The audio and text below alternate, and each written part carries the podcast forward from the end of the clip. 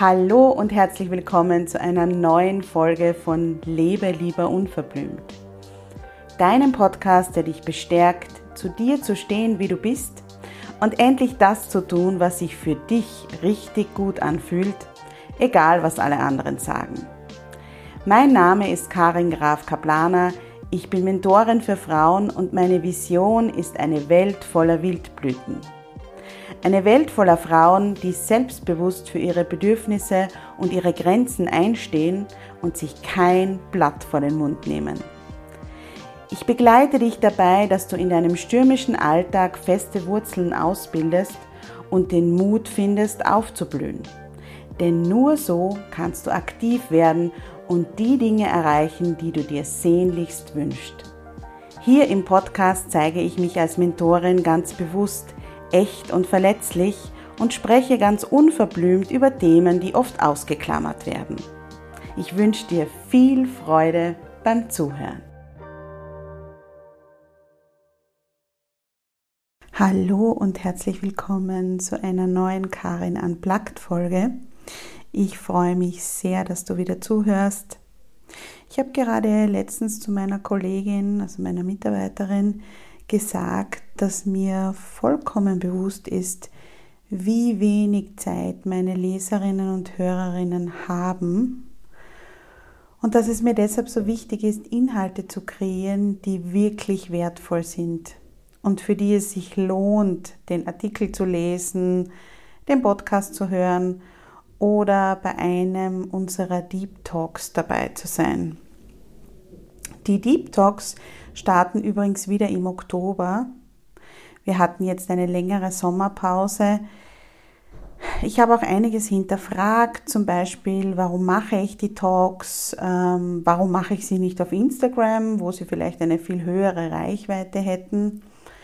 Und es ist mir klar geworden, dass ich sie deshalb auf Zoom mache und auch mit Anmeldung mache, weil sie dann einfach in einem geschützten Rahmen stattfinden und ich liebe diesen direkten Austausch auf Zoom so sehr.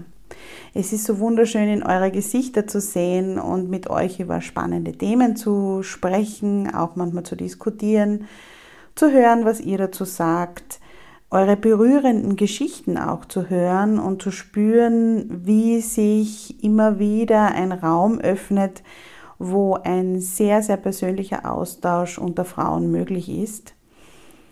Wenn du dich jetzt fragst, was ist das und wie kann ich daran teilnehmen, dann folge mir gerne auf Instagram oder abonniere den Jubeltage Newsletter.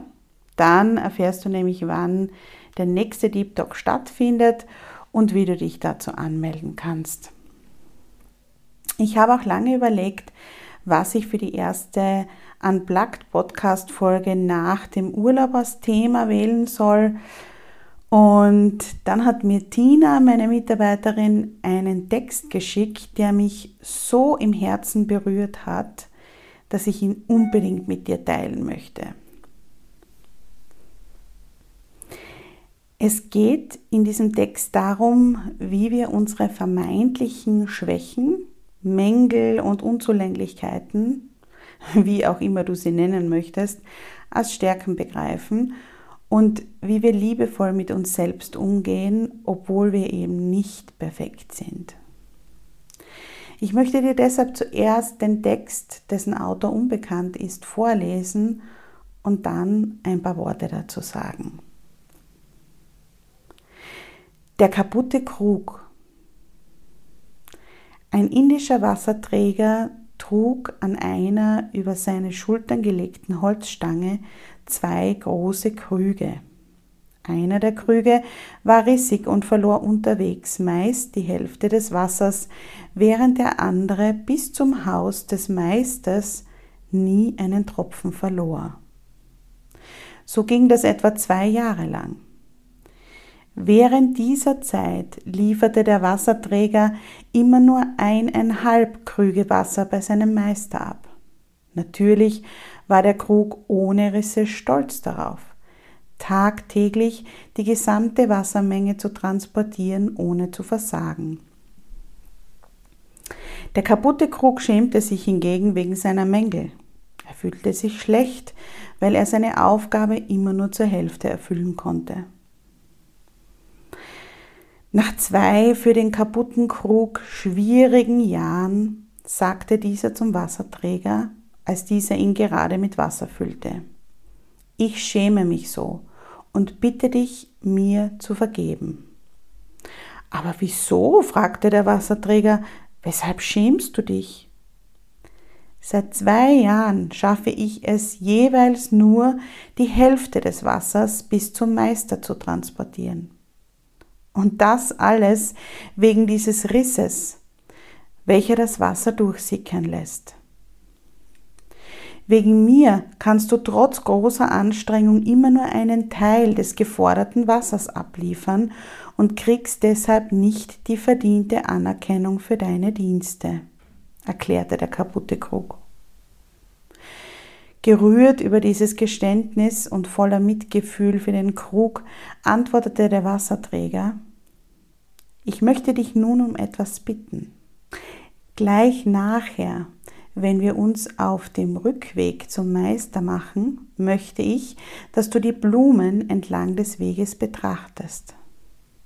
Tatsächlich war der ganze Weg den Hügel hinauf mit Blumen gesäumt, welche im Sonnenlicht wunderbar leuchteten. Dieser Anblick war Balsam für die Seele des Kruges. Aber am Ende des Weges überkam ihn wieder eine große Traurigkeit. Er hatte erneut die Hälfte des Wassers unterwegs verloren. Da sagte der Träger zum Krug, ist dir nicht aufgefallen, dass all die wunderbaren Blumen nur auf einer Seite des Weges blühen und dort, wo ich den intakten Krug trage, kaum welche wachsen? Ich wusste schon lange, dass du einen Teil des Wassers verlierst und habe daraus einen Nutzen gezogen. Ich habe Blumensamen auf deiner Seite des Weges gesät und jeden Tag gießt du diese mit deinem kostbaren Wasser. Dank dir konnte ich in den letzten zwei Jahren wunderschöne Blumen pflücken, welche den Tisch des Meisters schmücken. Ohne dich hätte ich nie solch frische, schöne und bunte Blumen finden können. Erst jetzt hatte der Krug begriffen, dass auch er auf seine Weise etwas zum Glück der Welt beitrug. Ich glaube, der Text hat mich deshalb so berührt, weil ich einerseits selbst die Gefühle sehr gut kenne, die der mangelhafte Krug hatte, aber auch weil ich von so vielen Gesprächen mit Frauen weiß, dass so viele von ihnen das Gefühl kennen, nicht genug zu sein, nicht gut genug zu sein. Schon in unserer Kindheit haben viele von uns erlebt, dass nicht unsere Einzigartigkeit gefördert wurde, sondern dass es das Ziel war, möglichst der Norm zu entsprechen. Unsere Besonderheiten, sei es körperlich, emotional oder geistig, wurden nicht als etwas Wertvolles betrachtet, sondern als etwas, wofür wir uns schämen müssten oder dass es auszubügeln galt. Mit diesen Glaubenssätzen sind wir aufgewachsen und deshalb glaube ich, fällt es uns auch so schwer, unsere vermeintlichen Schwächen als Stärken zu begreifen. So wie es dann der Krug getan hat, als er gesehen hat, dass er mit seinem Wasser die Blumen zum Blühen brachte. Klar ist, es kann sich nur was ändern, wenn wir uns unserer Wachstumspotenziale vollkommen bewusst werden. Das heißt, in einem ersten Schritt uns klar zu werden, wo unsere vermeintlichen Schwächen liegen. Wenn wir nämlich wissen, was die Bereiche in unserem Leben sind, in denen wir uns weiterentwickeln können, dann wird es möglich, dass wir eine klare Entscheidung treffen.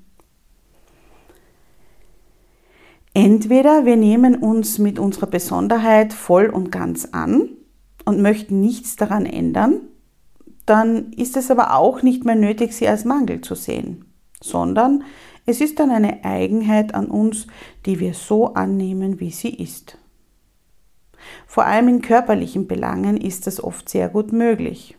Wenn wir uns zum Beispiel unser ganzes Leben lang über unseren kleinen Busen geärgert haben, wir daran aber nichts ändern wollen, das heißt zum Beispiel eine Schönheitsoperation nicht in Frage kommt, dann bringt es unglaublich viel Befreiung mit, dieses Merkmal an uns anzunehmen.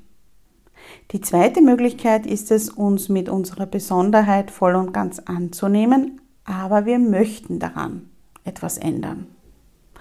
Auch dann brauchen wir uns nicht mehr darüber grämen, denn wir wissen ja, dass wir es in der Hand haben, sie zu transformieren. Wenn du zum Beispiel Angst davor hast, vor einer größeren Gruppe zu sprechen, dann kannst du einen Plan entwickeln, wie dir das eines Tages gelingt. Da hilft oft ein Blick in die Vergangenheit, am besten mit professioneller Unterstützung. Vielleicht bist du ja in der Vergangenheit beim Referat ausgelacht worden. Oder deine Eltern haben vor der ganzen Verwandtschaft gesagt, sie ist eher eine Stille. Mit der großen Bühne wird das nichts. Dann mach dir bewusst, dass das nur Zuschreibungen und keine Wahrheiten sind. Du kannst als Erwachsene heute eine große Vortragsrednerin werden, wenn du das möchtest. Ein weiterer Schritt, wenn wir unsere Besonderheiten voll und ganz angenommen haben, egal was wir danach tun, ob wir sie verändern oder nicht, ist zu hinterfragen, ob diese vermeintliche Schwäche nicht eigentlich auch eine Stärke sein könnte und ob wir sie nicht als solche sehen könnten. Wenn du zum Beispiel das Gefühl hast, in Verhandlungsgesprächen zu wenig schlagfertig zu sein, dann zeigt dir das, dass du dir gut überlegst, bevor du etwas sagst und nicht impulsiv etwas von dir gibst, das du später dann wieder zurücknehmen möchtest.